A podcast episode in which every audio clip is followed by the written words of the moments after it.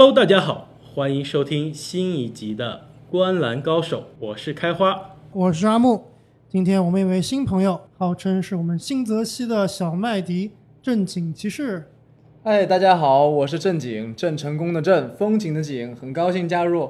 那今天呢，我们三个人坐在一起，会分析一下我们对于下赛季 NBA 控球后卫这个位置上前十大球员的这样一个排名。只关注呢下赛季 NBA 球员的表现，所以不会考虑他过去的个人荣誉啊、职业生涯的成就，当然也不会考虑他未来三年、十年的发展的这样一个潜力，只关注下赛季的发挥。那另外我们需要说的呢，就是位置的划分了。呃，比如说詹姆斯·哈登，考虑到下赛季哈登呢会跟韦少一起打，所以说呢，哈登很可能极有可能就是打的是得分后卫的位置。所以今天的这个节目中，如果你听不到哈登，哎，不是因为我们不喜欢他，是因为他是在下期的节目中会出现。呃，同理呢，字母哥是前锋，但是呢，西蒙斯的确是有点啊、特别，考虑到他打球的风格，所以说他还是放作我们的控球后卫的讨论。那废话不多说，在进入我们前十名单揭晓之前呢，我们来看一下哪些球员是进入了我们的讨论提名，哎，最后没有进入前十啊，只能获得我们的安慰奖。首先呢，第十一名和第十二名呢，这两位球员是非常接近，差一点就进入前十了，分别是吹杨。其实我对于我来说啊，我觉得吹杨是这个第十四名，不知道你们俩是怎么想的，把它放在第十二名和第七名这水平。我觉得吹杨在上个赛季已经部分证明了这这名新秀的这个天赋，他的打球非常有灵性，包括他的得分、还有助攻，还有在关键时刻这个一锤定音的能力，都说明他是一名非常优秀的控球后卫。我其实下赛季是非常非常看好吹杨的，我给他排了联盟第七大控卫。我的原因是，简直是让人没 没有办法理解。其实他上个赛季新秀赛季是打出了一个最佳新秀的水平，他的投射能力、他的视野、他的传球都是非常非常让人眼前一亮。没错，另外一个人进不了前十，我觉得我们可能就要被打了啊，那就是克里斯保罗。我觉得我把保罗放在第九名而不是第八名的原因很简单，就是他的健康，他的出勤上赛季非常低，五十多场的出勤啊，现在的保罗再也不是曾经的保罗了。但是西决的地板可能再也摸不到。那其他没有进入但是被提名的呢？第十三名，那就是去年冉冉升起的这样一个新星，国王队的福克斯。第十四名，呃，雄鹿队的布莱德索啊、常规赛打得非常棒，高阶数据也是非常优秀。那季后赛消失了。第十五名就是让人看不懂了，那就是灰熊队的新秀莫兰特。确实我们这居然有一个人把他放进了前十，呃，阿木，你能不能跟大家用一句话啊，一句话讲解一下你的动机？莫兰特这球员实在是太优秀了，我一句话真的无法概括。那就希望莫兰特下赛季呢能打我们的脸我估计大概率还是打阿木的脸。啊，对对对，啊，那另外两个呢进入了提名，但是没有进入前十的呢，就是第十六名篮网队的丁威迪，嗯，第十七名贝弗利。好，下面就开始进入前十名的名单的揭晓。那第十名呢，就是去年第一次进入全明星的，去年在篮网队的拉塞尔。那拉塞尔呢，今年夏天刚刚加入了金州勇士队。在我看来，拉塞尔我正好也是把他放第十名。我觉得他去年的表现真的是让人眼前一亮。二十二岁的这样年轻的这个年纪啊，他已经打出了这个二十一分。七个助攻的这样一个水平，而且在很多次这个比赛中表现出来关键时刻力挽狂澜的这样一个啊水准。拉塞尔这个球员，我实际上是非常的看好啊。他在过去的赛季里面展现出了这个肉眼可见的进步，而且第一次入选了全明星。那么下个赛季呢，他会将会在这个全联盟最优秀的控卫，呃，以及这个最优秀的球队文化和体系下面学习。那么我觉得他的上升的空间是非常令人期待的。呃，我觉得拉塞尔确实是去年打得非常好，而且今年夏天又签了大合同。但是他和库里的搭配，其实他很多情况下他的出手权会有所限制。而且刚才开花也说了，不看好吹长是因为他的防守不行。但是其实拉塞尔，我觉得他的防守也是比较差的。拉塞尔他的防守的这个，比如说防守端的这个胜利值以及防守端的正负值，都是在联盟的平均水平以上的。就是说，你看这个比赛，你觉得拉塞尔是个很慢的球员啊，防守可能不卖力，但高阶数据中拉塞尔防守并不差。其实我们都有经常去篮网的主场去看比赛。那么我们在现场看，呃，拉塞尔给我的最大的一个感受就是说，他的速度和速率虽然不快，但是他打球非常有节奏感。对，而且呢，他因为体型的优势，所以其实在防守上他是完全可以有能力做到平均水准以上的。讲到拉塞尔下赛季的这样一个情况，我觉得虽然在库里身边打球呢，拉塞尔有可能就是说他的球权会少，哎，对，出手不见得会少，但是球权可能会少，球权可能会少，但是我觉得他得分会变变多。我觉得我很多人觉得拉塞尔数据下下赛季会下降，我觉得他数据会变好，因为你想想勇士除了库里，除了拉塞尔之外，谁还能得分？追梦他本来就不是个得分的球员，啊，难道你要靠鲁尼，靠考利斯坦？对吧？我觉得除了拉塞尔之外，除了库里之外，这个球队没有得分点了。所以说，拉塞尔下赛季，我觉得他得分可能会更多。虽然在西部进不了全明星啊，但是我觉得他下赛季会是让人可可期待的这样一个角色。其实我给拉塞尔的排名排的比较低啊，我只给他排到第十四名。刚才开花你你说了这个他的防守数据啊、进攻效率啊都还不错，但是你没有关注他在季后赛里面的表现啊，非常非常辣眼睛啊。这也就是为什么他在我这只是第十名。上赛季他常规赛的表现呢，二十一分七个助攻，对于一个二十二岁的这个控卫来说，我觉得是让人对他未来还是充满着希望。那下面第九名呢？NBA 冠军球员多伦多猛龙队的凯尔洛瑞。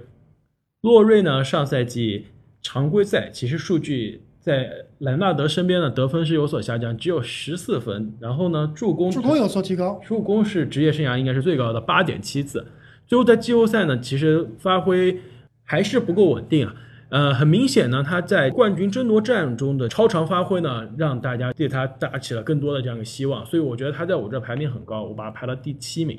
你觉得洛瑞和范乔丹在季后赛里谁更重要？当然是洛瑞了。我觉得范乔丹更重要。范乔丹其实对于库里的防守是很关键的。但是我觉得不能否认的是，洛瑞还是这支球队进攻的这样一个指挥官的角色。他是一个串联的角色，对吧？没错。但是在下赛季卡哇伊离开以后，霍瑞很有可能要打回他之前的那种打法了，就是要多需要他去进攻、持球攻、多投篮，出手次数会变多。而且你们知道洛瑞年龄多大了吗？他其实已经将近快三十四岁了，其实跟保罗也差不太多了年龄了。我觉得他下赛季我并不是很看好，我觉得他的数据会下降很多。但是你不要忘了，这个在我们今天讨论的所有球员中，除了库里，除了欧文，只有洛瑞是有总冠军戒指的。我还是相信一个球员，他经历过大赛，经历过这个关键的生死的这个角逐的考验过的这样一个球员。然后另外一点就是洛瑞的防守，其实在这个 defense 的 win share 这个评分的高阶数据上，洛瑞。是在我们今天讨论的这个所有空位中排名第四的，所以说是非常的靠前。我这一点我非常的同意。我觉得这冠军对一个人精神属性的加成，是我们没有办法用数据去衡量，但是是非常重要的。他知道在正确的时候应该做哪些正确的事情，所以我觉得洛瑞他值绝对值得一个前十的排名。我有两个问题啊，一个是你们觉得洛瑞和保罗谁更强？我觉得对于下赛季来说，洛瑞应该会比保罗更好。我觉得保罗其实比洛瑞更强。我觉得保罗他过去两个赛季状态的下滑比洛瑞状态的下滑明显很多。但是保罗曾经是联盟第一的控球后卫，瘦死的骆驼比马大，再怎么下降，他我觉得他还是应该比洛瑞强。我其实有个想法，我觉得猛龙下赛季应该交易掉洛瑞。那你觉得保罗被交易的可能性是不是更大呢？对，保罗交易的可能性更大，但是我觉得保罗还是比洛瑞要厉害。好，我觉得这是一个仁者见仁，智者见智的问题。既然我们三个人的综合评分把洛瑞排到了第九，那我们不如再看下一个球员。那下一个球员呢，就是去年在灰熊，现在到了爵士的这个麦克康利。康利呢，这个很被很多人认为啊，号称是史上没有进过全明星的控卫中最强的一个。那的确，他其实过去这些年的这个数据啊，包括季后赛的表现。都一次又一次的证明了他是一个非常有价值的球员。上季虽然灰熊非常的烂，然后他的好兄弟啊加索尔被交易了，但是他常规赛二十一分，呃六个助攻的数据呢，还是很典型的这样一个康利的这样一个呃水平。我把它放在第八名，因为我是比较注重这个顶尖的控卫的防守能力的。我觉得康利是在我们所有讨论的控卫中防守能力在顶尖的水平，而且进攻呢也是非常的出色。我排了第九，我觉得他加入爵士以后，其实他们的球风跟他之前鼎盛时期的灰熊还是比较像的，就是以防守著称。而且康利和米切尔这个后卫搭配啊，我觉得在进攻端可以释放康利很多的很多的能力。我觉得康利这个球员在和爵士的结合是一个双非常双赢的事情啊。他这个稳健的防守，还有他对进攻端的调度，可以完全解放出米切尔在进攻端这个自由进攻的能力。对，我觉得康利这个球员的气质跟爵士队非常的配合。对，没有错。而且康利这个球员，我觉得关于控卫的一切的想象，你都可以在他身上找到这个影子。就是传球不够骚。呃，当然你不可能要求每个人都像白巧克力一样。对他的打法就是很这种朴实无华无华的，对对，所以很适合爵士。所以我觉得其实康利呢，他从一只非常适合他气质的这个灰熊，到了一个非常适合他的这样一个爵士。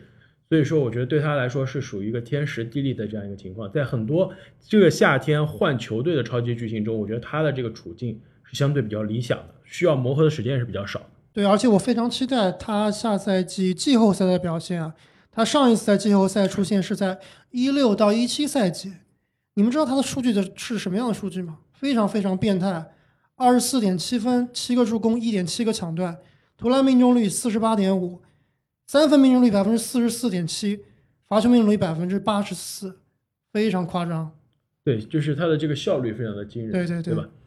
好，那说完康利呢，说完一个效率惊人的老将，那下一个这个排名呢是让我非常的不理解的一个排名啊，那就是掘金队的啊穆雷，居然被排到第七名，在这个洛瑞和康利之前。啊，我先说一下我对于穆雷的看法。穆雷在我这是排名第十二的，我觉得穆雷呢，二十一岁，非常的有潜力。上赛季呢，数据又是再再一次进步，但是我觉得穆雷的问题是在于他作为一个控卫，他的这个组织实在有点糟糕。这个东西防守呢，也是有点让不不敢恭维。我觉得组织这个事情啊，其实很难说，机会都被约基奇拿走了，所以很难说是因为他自己组织不行呢，还是约基奇真的组织太变态了。因为我觉得他的角色更多像一个进攻的这个终结者，就是说你作为一个首发控卫，而且是在这个顶尖的 NBA 我们现在前十的水平中的讨论，嗯、场均只有四点几个助攻，这实在说不过去吧？我觉得在讨论一个球员优秀与否，特别是在现在这个双能卫大行其道、呃控球后卫以攻击见长的时代里面，并不要求说每个球员都是要非常全能的。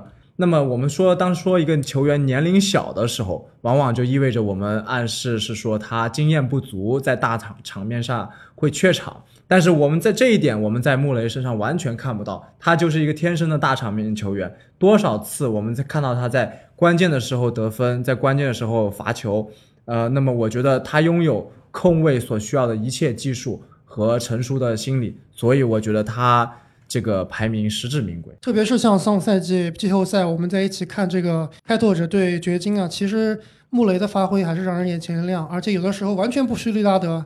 但是我觉得穆雷他的这个模板的确就是说，呃，真的是挺像你说的像利拉德啊，就是说是一个得分很见长，呃，助攻和防守都会呃稍微弱一些的这样一个球员。所以说，我觉得他作为这样一个风格的球员，他能把球队带到这样一个季后赛，就是季后赛的这个走得很远的话，我觉得是很困难的一件事情。我觉得最高的上限可能就是利拉德这样的水平了。但是他最大的问题，我觉得是他的突破还是跟利拉德啊、库里啊这种三分射手还是有差距的。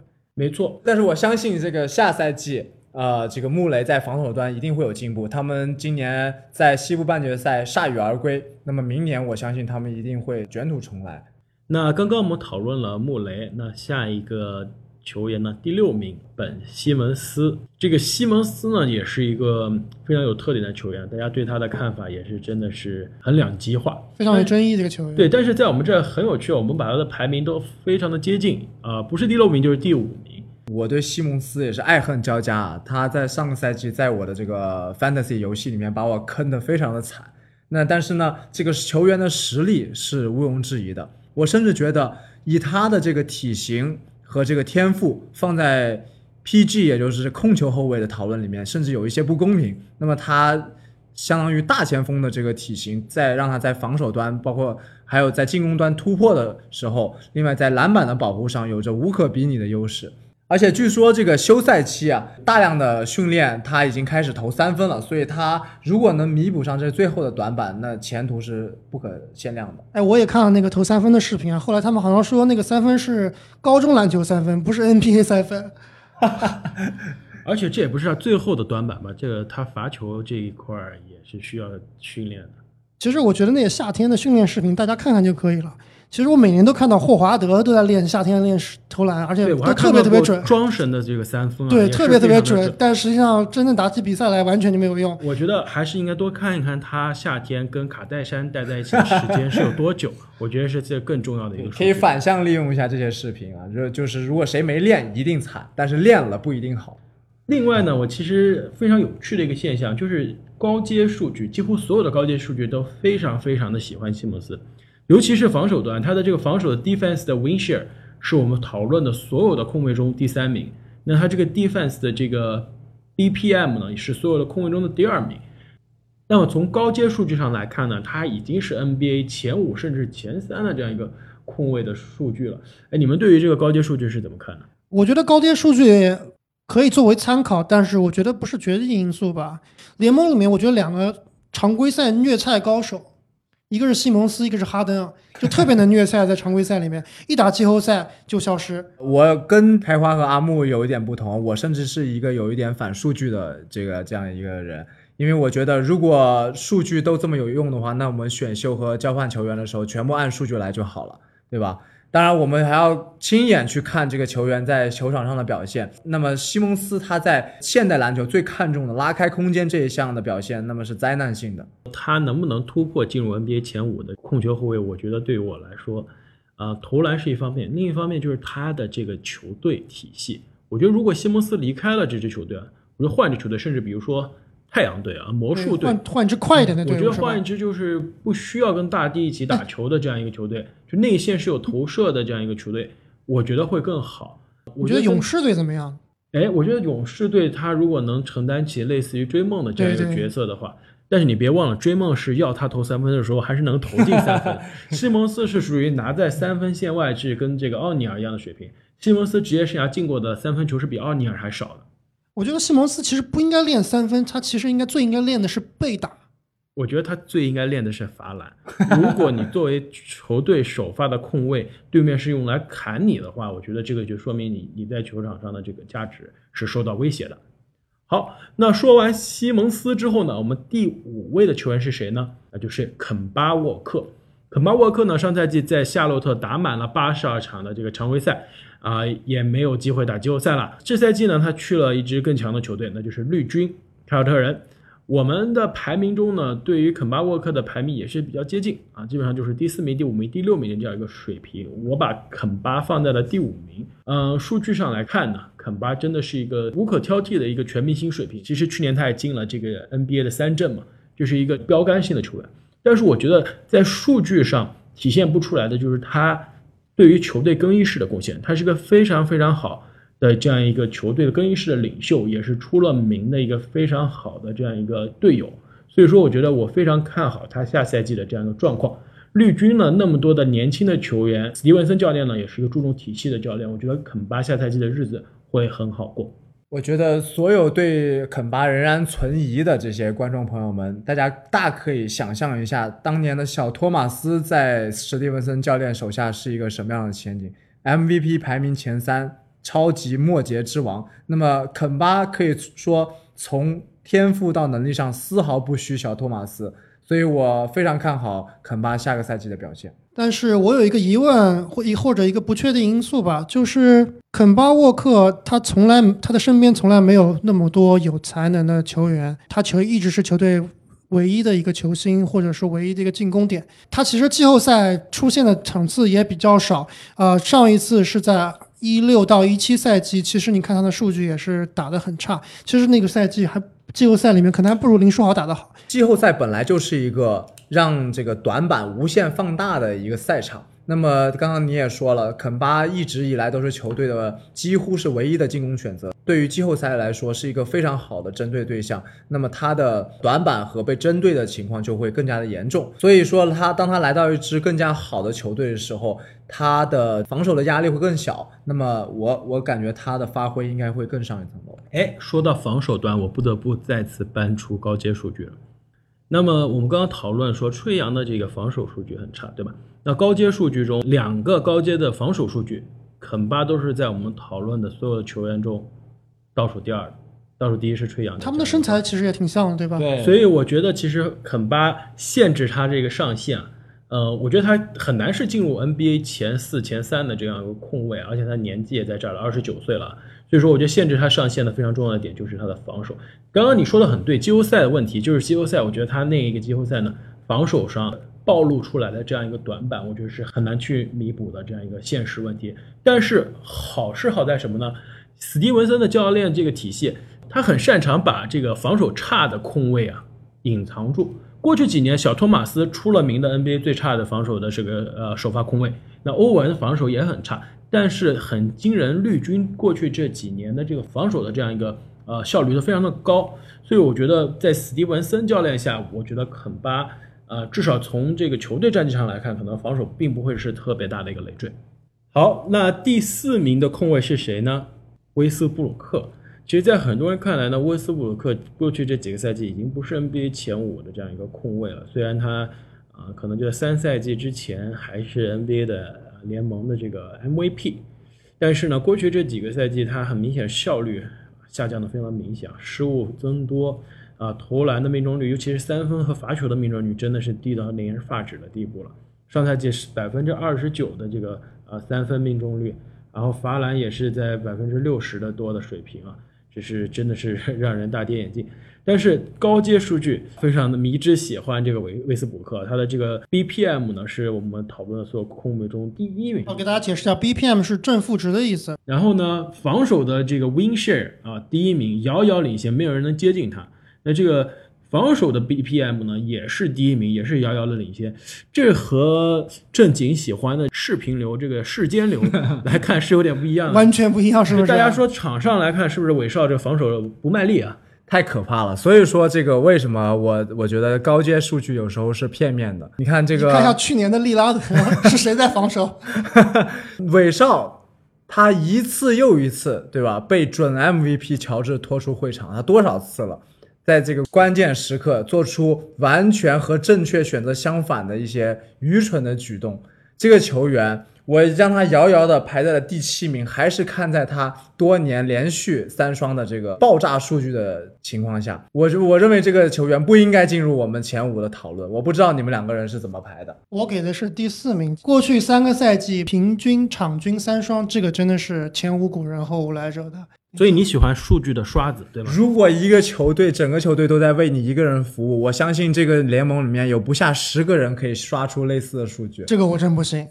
呃，这个我也不信，我觉得你们俩都太站极端了。数据是一方面，我觉得数据不能完全体现它的价值。我觉得啊韦少他作为一个球员，他是非常非常的刻苦，在球场上还是在训练当中，包括在场下，我觉得他是 NBA 中的这个王宝强的感觉啊、非常的这个耿直，非常的这样一个勤奋。我觉得球商啊，可能在 NBA 巨星中是算。呃，也不 不太不太不太好的这样一个就不太高的这样一个水平，但是我觉得他是一个非常好的这个队友，也是个也是个很好的领袖。两位不要忘记了，还我们今天讨论的还有一个重要的依据是这个球员下赛季会是一个什么样的表现。下赛季他将和他这个多年以来 MVP 最大的竞争对手哈登，也是他的前队友，呃，在同一个队。那么他所谓的爆炸数据，他所谓的这些全队为他一个人服务，还会不会出现？他的这个数据会不会出现大幅的缩水？哎，你要知道，我们讨论的不是下赛季数据的排名。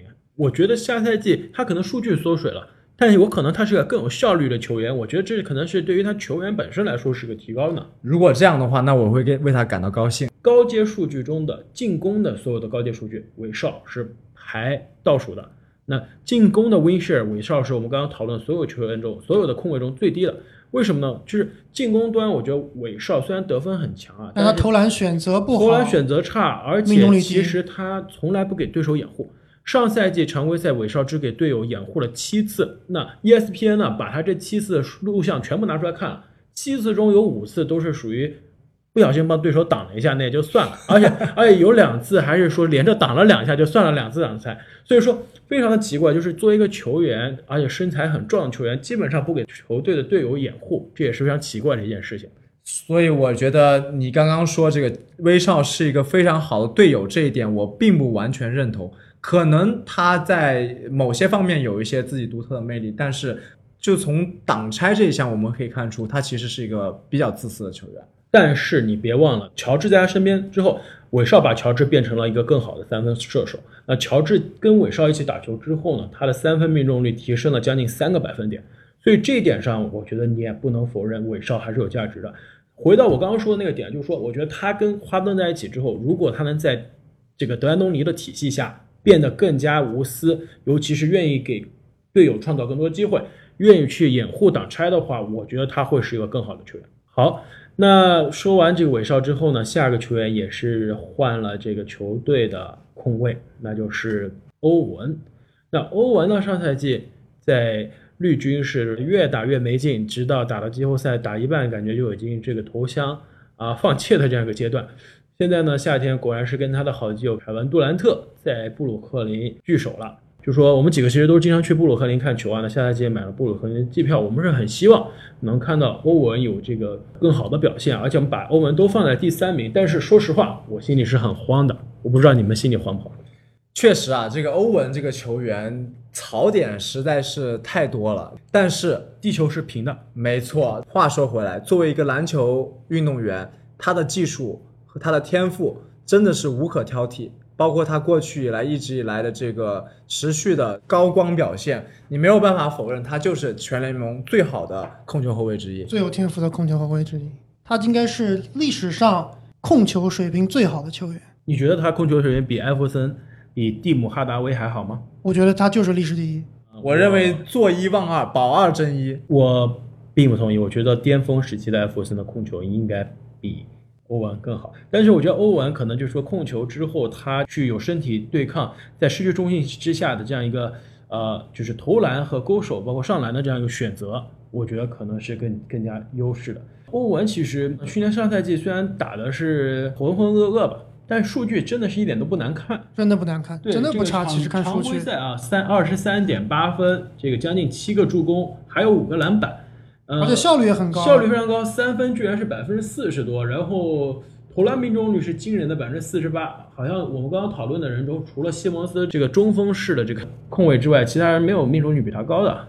对，如果你撇开那些新闻不看啊，只看这些数据，或者只看他去年常规赛的表现，还是一个非常非常强的一个球员啊、呃。当然，去年季后赛那就让大人大跌眼镜。其实我还其实挺看好欧文的，这么多乱七八糟的过花边新闻，其实他自己，我觉得他自己心里面也憋了一口气啊，也是想换新环境来证明自己。哎，我这个就不同意了。我觉得欧文并不是那种让我感觉很有斗志的那种球员，我觉得就是他属于活在自己精神世界中，很可能啊。我觉得今年夏天不是那个什么达伦克里森突然一下因为呃不知道什么个人原因就决定放弃 NBA 生涯了嘛？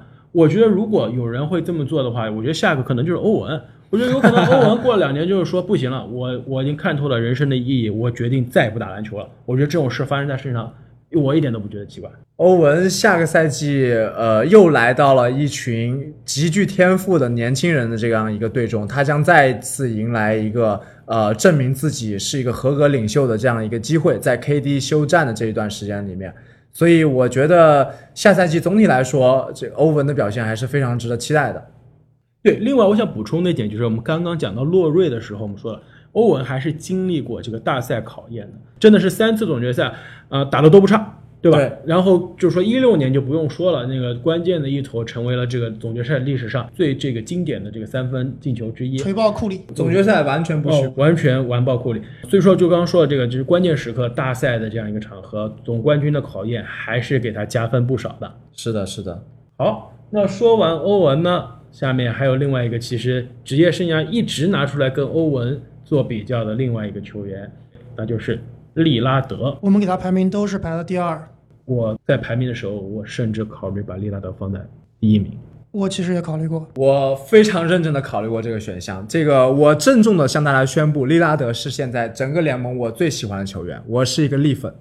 啊，我没有到那么脑残的地步啊，就是说我是非常客观。Win share，利拉德上赛季十二点一，这是什么样的一个水平呢？比第二名的控卫高出了两点四分，就说他的 Win share 是领先 NBA 的其他控卫太多了。进攻的 Win share 呢，也是完爆其他所有的控卫，BPM 呢也是非常高，进攻的 BPM 是所有的控卫中第二名，那就是高阶数据非常的爱利拉德。而且利拉德上赛季季后赛的表现真的是让人觉得太惊讶了。要想知道一年前的季后赛，他们第一轮被横扫，当时大家基本上是把利拉德的股票都卖光了，这只潜力股已经是没有任何成长的价值。一年之后，利拉德就在季后赛以最血性的方式证明了自己。我觉得这个故事真的太棒了。我对欧文其实也有更有信心了，下赛季。但是我觉得这个欧文的问题是属于他不仅球场上萎靡。他球场下呢，跟队友又处不来。利拉德，我感觉那一年他这个球场上打得不好，对吧？他场下跟 CJ 啊，跟这个纽基奇啊，还是是非常好的朋友。对，利拉德这个化学反应还是很重要的。而且很重要的一点，我认为另一个这个很强的后卫，当然我们没有归入到控位的讨论中的这个朱万霍勒迪。对，不不仅是霍勒迪，那时候还有这个浓眉嘛，对吧？浓眉的这个护框，我觉得还是非常可怕的。对，完全限制了利指导的突破。我觉得利拉德呢，另外一点，我觉得让人不得不提的就是他的勤奋。说唱，我阿木是一个歌迷啊，阿木是非常嘻哈的一个一个一个同学。那我觉得他的勤奋，就是说他每年这个训练非常的刻苦啊，然后而且每个夏天都能体现出他这个刻苦的训练的这样一个进步，让人也是眼前一亮。但是利拉德，我觉得限制他的上限的一个问题就是他的年纪了，就是说利拉德他是一个大龄新秀嘛。所以说，我觉得相比可能欧文啊，其他一些跟他就是前后两年进来的球员来说，他这个年龄上并不是有很大优势。但是我们只考虑下赛季，所以年龄不是问题。下赛季他应该是最巅峰的最巅峰的年龄。应我觉得利拉德下赛季可以打出人生的巅峰赛季。另外一个我觉得需要注意的就是我们讨论过这个健康问题，利拉德的职业生涯应该是没有遭受过。这个毁灭性大伤，这一点是他强于欧文的地方。对我统计过了，那利拉德他职业生涯中呢，只有在一七一八赛季的这个一二月份的时候呢，有过连续几周的这样一个缺阵。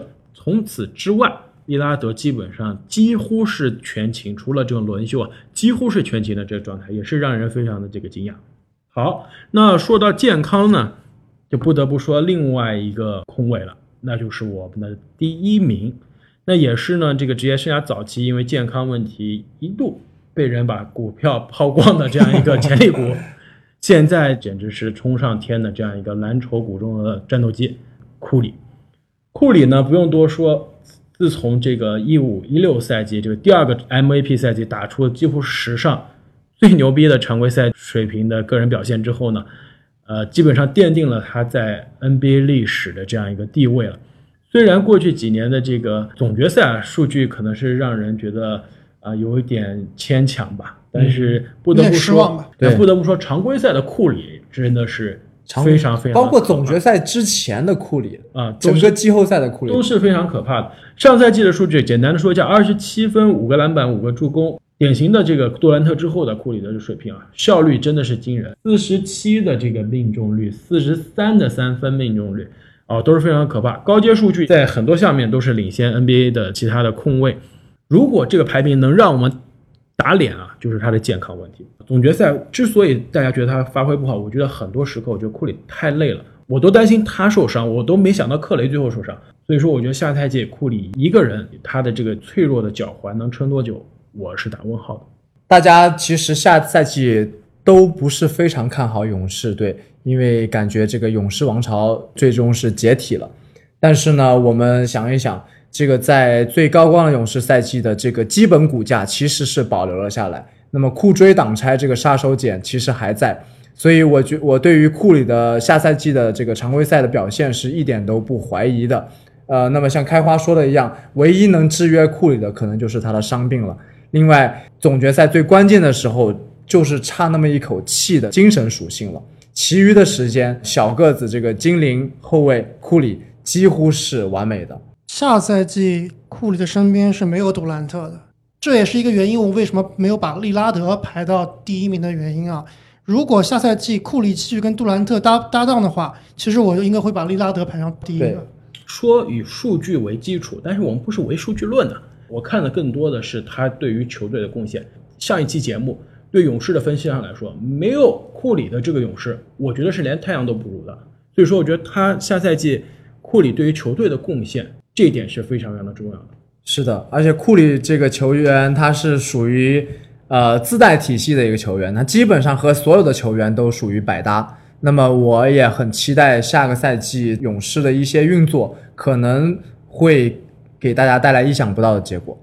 好，那我们刚刚分析完了 NBA 下赛季控球后卫的前十的名单，第一名库里，第二名利拉德，第三名欧文，第四名威斯布鲁克，第五名肯巴沃克，第六名西蒙斯，第七名掘金的贾马尔穆雷，第八名亨利，第九名洛瑞，第十名拉塞尔。那么保罗呢？很遗憾啊，没有进入我们前十名的讨论。莫兰特也很遗憾没有进前十。这个很正常吧？一场 NBA 都没有打的球员，你怎么能把他放入前十呢？期待阿木打脸。我觉得阿木，你这个脸是被打定了。哎，你们还记不记得去年你们都不看好吹杨，是不但去年吹杨是真香啊？吹杨打了将近二十加十的数据，他是 NBA 前十的空位吗？我觉得对于一个新秀菜鸟来说，能进入 NBA 前十的空位太难了，因为我觉得空位这个这个位置是非常需要经验。人才济济。那非常感谢大家对于我们节目的支持。那接下来一期呢，我们将会跟大家巡礼得分后卫这位置上的这个排名。如果你们喜欢我们的节目，如果你们想要听到更多有深度、有态度的 NBA 的原创内容的话呢，那请记得一定一定要订阅我们的频道“观篮高手”。谢谢大家，我是开花，我是阿木。我是正经，我们下次再见。再见。